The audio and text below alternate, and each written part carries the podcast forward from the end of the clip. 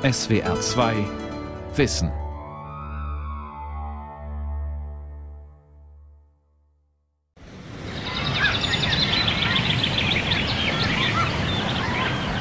Ein kaum sichtbares Drama ereignet sich Tag für Tag. Schätzungen zufolge verschwinden 150 Tier- und Pflanzenarten für immer. Sie sterben aus. Meist ist der Mensch verantwortlich. Er zerstört Lebensräume und verschmutzt die Umwelt. Oder er macht verbotenerweise Jagd auf geschützte Tiere. Besonders heikel ist die Situation auf abgelegenen Inseln. Insbesondere dort brütende Vogelarten und seltene Reptilien sind bedroht aber nicht durch den Menschen direkt. Das größte Problem sind hier die invasiven Arten, dass wir einfach sehr, sehr viele Arten mittlerweile haben, die die einheimischen Arten verdrängen, dass sehr große Veränderungen im Gange sind, die auch durchaus zum Nachteil von vielen einheimischen anderen Arten stattfinden können. Menschen haben Mäuse und Ratten, aber auch Hunde, Katzen, Schafe und Ziegen weltweit verbreitet. Auf Inseln, auf denen einheimische Arten Jahrtausende ohne natürliche Feinde lebten, richten diese Eindringlinge große Schäden an. Sie fressen die Eier, jagen die Jungtiere, beeinträchtigen die Lebensräume. Dem wollen Forscher und Umweltschützer Einhalt gebieten. Artenschutz durch Gentechnik. Wissenschaftler manipulieren die Natur. Eine Sendung von Michael Lange. Naturschützer bekämpfen die Eindringlinge vielerorts mit Giftködern. Doch das hat oft unerwünschte Nebenwirkungen. Einige Wissenschaftler setzen deshalb lieber auf Gentechnik. Unter kontrollierten Bedingungen mit entsprechenden Vortests würde ich durchaus denken, dass solche Mittel, wenn sie dem Ziel des Erhalts von Arten dienen, dass wir auch darüber nachdenken sollten, solche Methoden einzusetzen. Professor Gernot Segelbacher lehrt und forscht als Wildtierökologe an der Universität Freiburg. Er befürwortet es, Gentechnik für den Naturschutz einzusetzen, wenn sonst nur Gift die Alternative ist. Also der Aufwand mit sehr viel Gift entsprechend die Nagetiere auszurotten, ist natürlich unglaublich hoch. Und sie haben natürlich auch immer Verluste bei anderen Arten, weil dieses Gift wird nicht unbedingt nur von den Mäusen, sondern eben kann auch eben von Krabben aufgenommen werden. Und sie müssen natürlich bedenken, das Gift bleibt natürlich auch irgendwo auf der Insel oder im Ökosystem übrig. Das ist ja nicht so, dass das dann nachher einfach verschwindet. Tiere unterschiedlicher Arten gehen an dem Gift elend zugrunde, und der Effekt auf Mäuse oder Ratten ist meist nur vorübergehend. Denn niemals werden absolut alle Tiere auf einer Insel vergiftet. Einige bleiben immer übrig und können sich erneut vermehren. Nach aktuellen Berechnungen sind 1288 Inseln von dieser Entwicklung betroffen. In 97 Prozent der Fälle sind invasive Säugetiere verantwortlich, die der Mensch mitgebracht hat. Eine neue Methode der Gentechnik könnte das Problem lösen. Das Verfahren heißt Gene Drive, zu Deutsch Genantrieb oder Genturbo. Bei Fliegen und Mücken ist es bereits gut erforscht. Sogar außerhalb des Labors wird bereits damit experimentiert. 150 Kilometer von Rom entfernt in der italienischen Provinz. Eine kleine Forschungsstation. Sie gehört zum Biotechnologiezentrum Terni. Ein Forscherteam aus England testet hier eine neue Form der Gentechnik. In Italy there are large cage contained facilities. Mehrere Käfige nebeneinander, umhüllt von Gasenetzen, zusammen so groß wie ein Klassenzimmer. Darin surren tausende Mücken, Gezüchtet hat sie der Genforscher Dr. Tony Nolan vom Imperial College in London. So they form these large swarms, or rather females come to these swarms to mate. Die männlichen Mücken bilden große Schwärme und die weiblichen Tiere fliegen hinein, um sich zu paaren, erläutert Nolan. In die Zellen der Tiere hat der Wissenschaftler selbstsüchtige Gene eingeschleust. Sie vermehren sich in einer Art Kettenreaktion. Das ist ein Gene Drive, eine Art genetische Kopiermaschine. Sie nutzt die Tatsache, dass jedes Gen in jeder Zelle doppelt vorkommt. Denn fast alle tierischen Organismen besitzen zwei Chromosomensätze, von denen nur einer weitervererbt wird. Die Kopiermaschine sorgt dafür, dass ein verändertes Gen in beiden Chromosomensätzen vorkommt und deshalb auf jeden Fall an die nächste Generation vererbt wird. So setzen Wissenschaftler die Mendelschen Vererbungsregeln außer Kraft. Von Natur aus würde nur ein Teil der Nachkommen ein bestimmtes Gen besitzen. Durch den Genturbo tragen alle Nachkommen das neue Gen.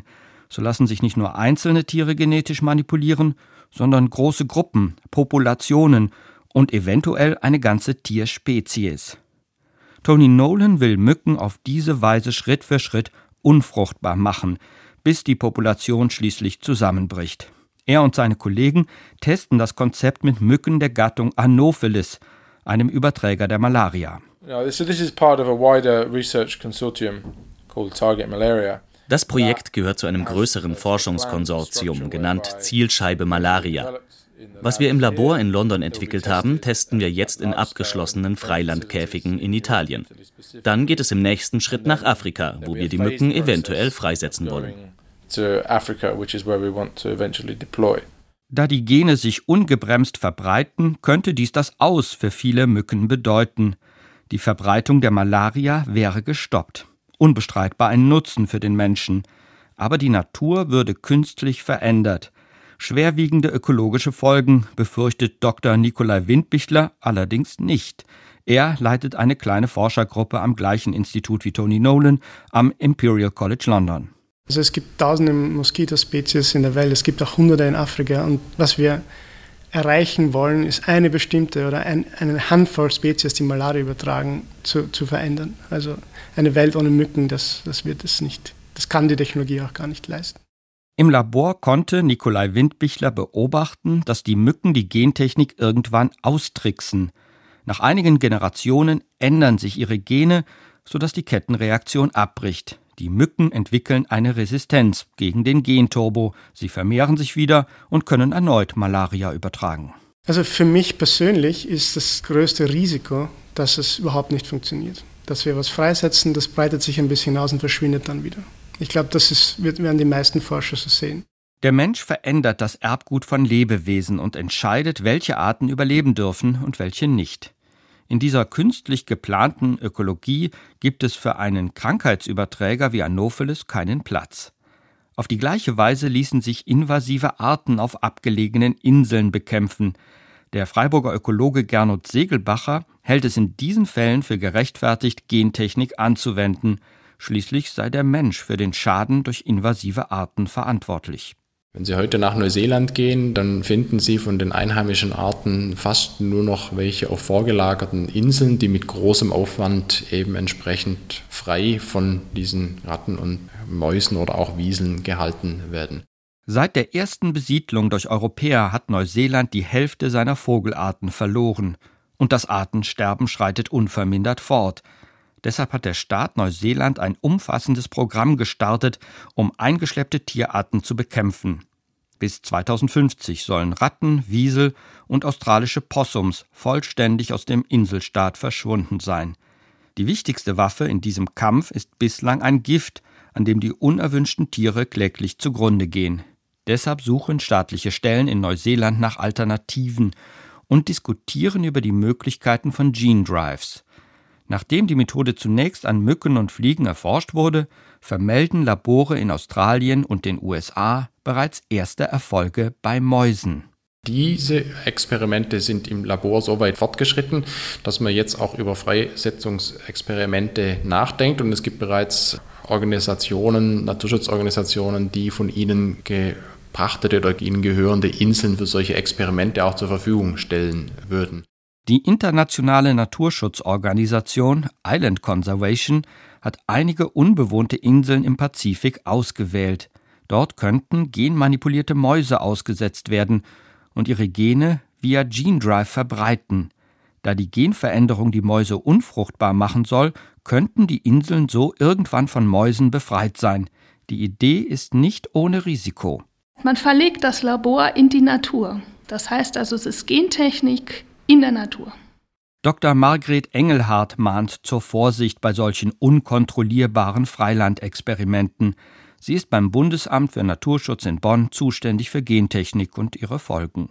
Man kann sich gut vorstellen, dass es hilfreich ist, dass man auf der, einer bestimmten Insel ein, eine Ratte ausrottet. Aber wenn diese Gene Drive Ratte dann auf die nächste Insel geht und sich vielleicht mit äh, Nützlingen kreuzt, dann äh, habe ich natürlich Nebenwirkungen, die ich nicht haben will. Das heißt, ich finde es zu früh, wirklich zu sagen, ob es hilfreich ist oder hilfreiche Anwendungen geben kann in dem Naturschutzbereich. Dennoch sollten bereits jetzt länderübergreifende Absprachen stattfinden, fordert Margret Engelhardt. Es ist auf jeden Fall sinnvoll, sich um internationale Regelungen zu bemühen in Bezug auf Gene Drives, weil die eben nicht an den Grenzen Halt machen und weil es eben auch Anwendungen geben kann, die in einem Land oder in einer Gegend sinnvoll sein kann, aber in, in der nächsten Gegend dann schon wieder auch Auswirkungen haben kann, die dort nicht gewünscht sind. Darf der Mensch so massiv in die Natur eingreifen, dass er ganze Arten ausrottet und sich Gentechnik dabei ungebremst verbreitet? Und wenn ja, unter welchen Bedingungen? Mit diesen Fragen beschäftigt sich Dr. Uta Eser vom Büro für Umweltethik in Tübingen. Das ist mit Sicherheit was Neues, das bislang eigentlich in der Gentechnikdebatte klar war, dass wir unbedingt vermeiden wollen, dass diese transgenen Konstrukte, wie man die nennt, dass sie sich selbstständig in die freie Natur verbreiten. Und jetzt ist es sozusagen eine Anwendung, die mit der Absicht in die Welt gesetzt wird, dass sie sich weiter in die Natur verbreitet, eben nicht mehr unter unserer Kontrolle ist, sondern in der Natur sich die Organismen, diese veränderten Organismen verbreiten. Das erfordert, nach Einschätzung von Uta Eser, alle Risiken sorgfältig abzuwägen. Wenn ich ein Genkonstrukt freigesetzt habe, wenn ich einen Organismus freigesetzt habe, den ich genetisch verändert habe, dann habe ich das nicht zu 100 Prozent in der Hand, was aus dieser Veränderung wird. Die wird weitergegeben an nächste Generationen und bleibt in der Welt. Das ist sozusagen das Kriterium der Rückholbarkeit, das Kriterium der Fehlerfreundlichkeit ist bei dieser Technologie schon in hohem Maße nicht erfüllt. Ein Gene Drive ist eine besondere Form der Gentechnik. Der Genantrieb richtet sich gegen schädliche Organismen. Arten, die Krankheiten übertragen oder andere Arten gefährden, sollen damit bekämpft oder ausgerottet werden. Aber es gibt noch andere Möglichkeiten. Die Gentechnik könnte Arten unterstützen, die vom Aussterben bedroht sind. Auch das ist denkbar, erläutert der Wildtierökologe Gernot Segelbacher von der Universität Freiburg. Also es gibt verschiedene Arten, wo genetische Faktoren, Tierarten Probleme machen können. Es gibt zum Beispiel viele Arten, die haben eine sehr geringe genetische Vielfalt. Das heißt, die sind für die Zukunft im Sinne von Krankheitsausbrüchen sehr schlecht gerüstet. Hier kann der Mensch nachhelfen und er macht es auch schon, allerdings ohne Gentechnik.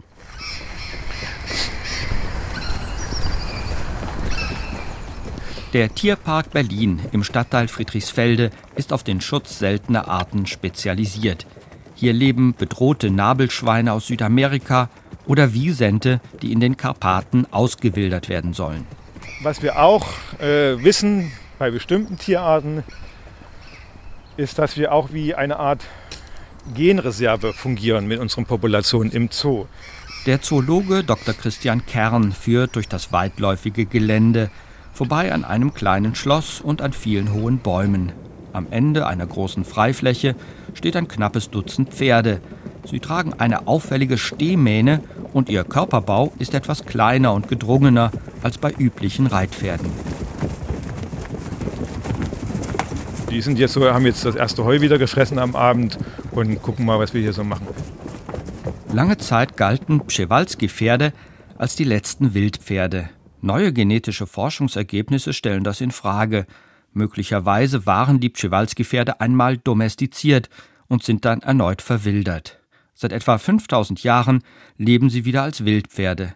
Der Tierpark Berlin ist an einem Projekt zur Auswilderung der Pferde beteiligt, erzählt Kern. Man muss dazu sagen, das Pschewalski-Wildpferd wurde ab den 70er Jahren als ausgerottet oder ausgestorben betrachtet. 1969 hat man das letzte Tier in der Gobi B nachweisen können. Seitdem gelten sie als ausgerottet in der Natur, auch von der IUCN, von der Weltnaturschutzunion, und es haben nur Tiere in Menschenhand in Zoos überlebt. Und wir wissen, dass die äh, Population, die heute lebt, auf zwölf Gründertiere zurückgeht. Also das ist eine relativ kleine Anzahl an Gründertieren. Genetisch sind die heute lebenden Tiere nahezu identisch. Ihre genetische Vielfalt ist außerordentlich gering. Wir haben diese zwölf Gründertiere und die haben eine gewisse Gendiversität mitgebracht, ganz einfach. Über die kommen wir nicht mehr hinaus. Es geht bei den Wildpferden nur darum, die vorhandene Gendiversität zu erhalten, indem man Inzucht vermeidet und durch ganz gezielte Zuchtmaßnahmen, das ist im Wesentlichen regelmäßiger Austausch der Hengste. Es gibt äh, ein, eine Software, die Zoos verwenden, eine wissenschaftliche Software, wo wir ganz genau berechnen können, welche Partner miteinander züchten sollen, um bestimmte genetische Werte zu erhalten, äh, was uns dann erlaubt, eben ein Maximum an Gendiversität rauszuholen und nicht zu verlieren. Die genetische Partnervermittlung der Zoos kann verhindern, dass die genetische Vielfalt weiter reduziert wird. Neue Vielfalt kann sie nicht erzeugen, auch wenn die Zahl der Tiere größer wird. Das sei auch nicht unbedingt nötig, meint der Zoologe vom Tierpark Berlin. Den Pschewalski-Pferden, den Davidshirschen, den Oryx-Antilopen, den Moschusochsen oder auch den Wiesenten gehe es gut, auch wenn die heute lebenden Tiere genetisch gesehen nahezu identisch sind. Zu den Möglichkeiten der Gentechnik möchte sich Christian Kern lieber nicht äußern. Das steckt sicherlich in den Kinderschuhen und das spielt für uns in der Praxis noch keine sehr große Rolle, um ehrlich zu sein, in den, in den Erhaltungsprogrammen der, der europäischen Zoos. Im Frankfurter Zoo befassen sich die Zoologen traditionell mit den bedrohten Großtierarten Afrikas. Das gilt auch für die Zoologische Gesellschaft, die vom ehemaligen Zoodirektor Bernhard Cimek gegründet wurde. Diese Organisation befasst sich mit dem Schutz der Nashörner. Mangelnde genetische Vielfalt sei für diese Tiere ein großes Problem, erläutert Dr. Christoph Schenk, Geschäftsführer der Zoologischen Gesellschaft Frankfurt. Ganz dramatisch, tragisch sieht die Situation mit dem nördlichen Breitmaulnashorn aus. Da haben wir in den 60er Jahren noch über 1000 Tiere gehabt. Als im März der letzte nördliche Breitmaulnashornbulle Sudan im Alter von 45 Jahren in Kenia eingeschläfert werden musste, ging die Meldung von seinem Tod um die ganze Welt. Nach seinem Tod blieben nur noch zwei weibliche Nashörner übrig. Durch künstliche Befruchtung mit eingefrorenem Sperma des Nashornbullen versuchen Zoologen, die Nashornunterart zu retten. Nashornschützer Schenk ist jedoch skeptisch. Wir nennen das sowas wie eigentlich äh, die lebenden Toten. Ja, da hat man zwar noch ein paar einzelne Tiere, aber die Chancen, dass man diese Unterart an sich erhält, vor allem weil man ja schon sehr, sehr viel von der genetischen Information verloren hat, die sind also sehr gering.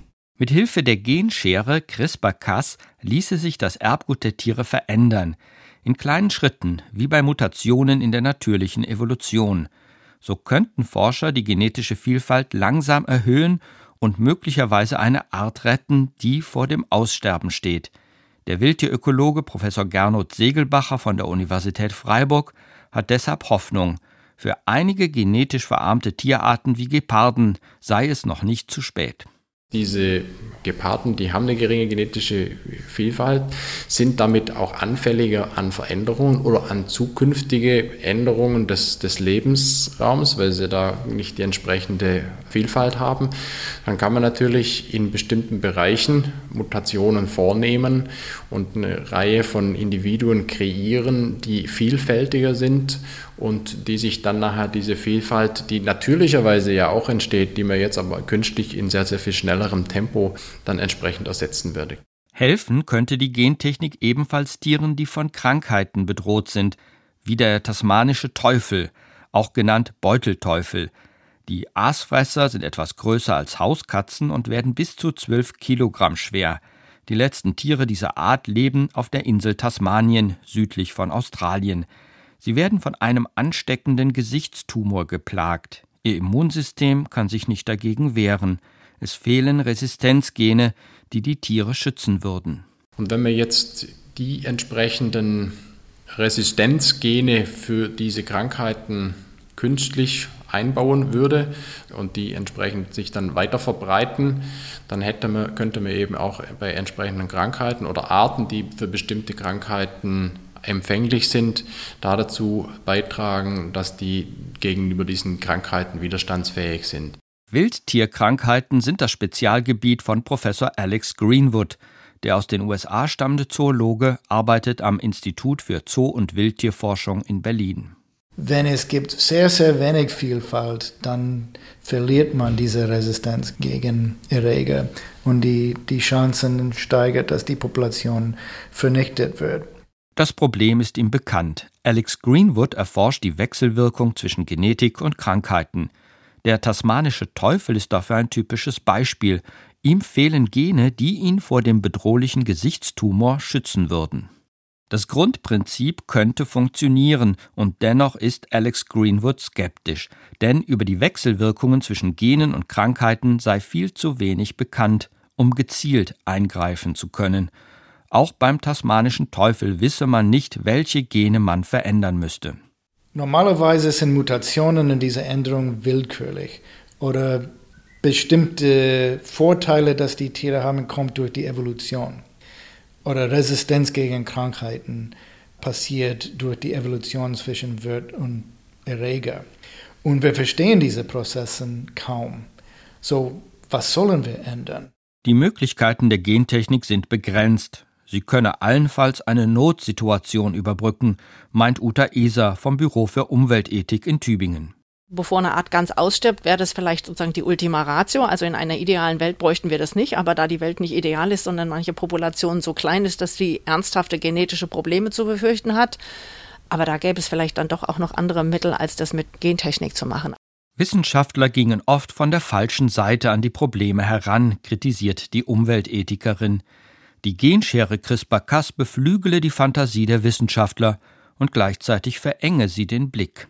Es gibt von Watzlawick diesen schönen Satz, wenn ich als Werkzeug nur einen Hammer habe, dann sieht jedes Problem wie ein Nagel aus. Das heißt, wenn ich sozusagen alle Probleme der Welt daraufhin angucke, ob ich vielleicht mit CRISPR-Cas ihnen zur Leibe rücken könnte, dann habe ich möglicherweise eine verzerrte Wahrnehmung von den Problemen. Wenn wir das Problem Artensterben haben, dann gibt es ganz viele andere Methoden, die längst nicht so riskant sind, wie ich dem Artensterben zur Leibe rücken kann, als mit der gentechnischen Veränderung oder willkürlichen Manipulation einer Art, weil ich finde, dass deren Genpool jetzt zu klein ist. Die Pläne einiger Wissenschaftler gehen sogar noch weiter.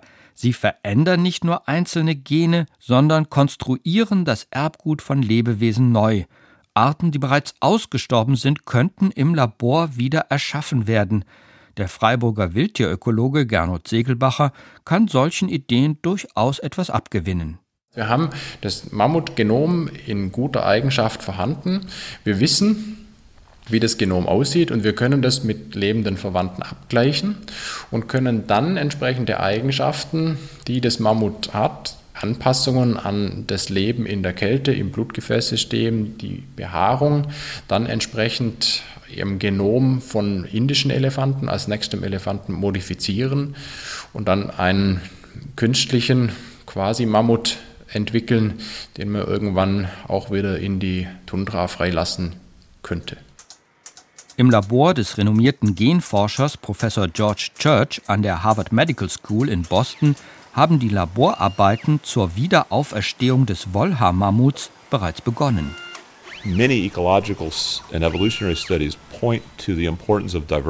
Viele ökologische oder evolutionsbiologische Studien zeigen, wie wichtig biologische Vielfalt für das Überleben der Ökosysteme ist. Deshalb brauchen wir möglichst viel Vielfalt. Und wenn wir weiter Arten vernichten wie bisher, dann sollten wir lernen, wie wir möglichst viele alte Arten zurückholen oder neue Arten schaffen. George Church hat die Genschere CRISPR-Cas mitentwickelt. Mit ihr lassen sich einzelne Positionen im Erbgut indischer Elefanten so verändern, dass sie Schritt für Schritt dem Erbgut eines Wollhaar-Mammuts ähnlicher werden. Diese Entwicklung vom Elefanten zum Mammut findet bislang allerdings ausschließlich mit Elefantenzellen in einer Zellkultur statt. Zunächst haben wir 14 Veränderungen im Genom der Elefantenzellen durchgeführt. Mit der CRISPR-Technik können wir zunächst hunderte Änderungen parallel durchführen. Wir testen die Zellen, indem wir die embryonale Entwicklung in der Zellkultur untersuchen, ebenso die Organentwicklung. So sehen wir, ob die Änderungen, die wir durchführen, eine Auswirkung haben.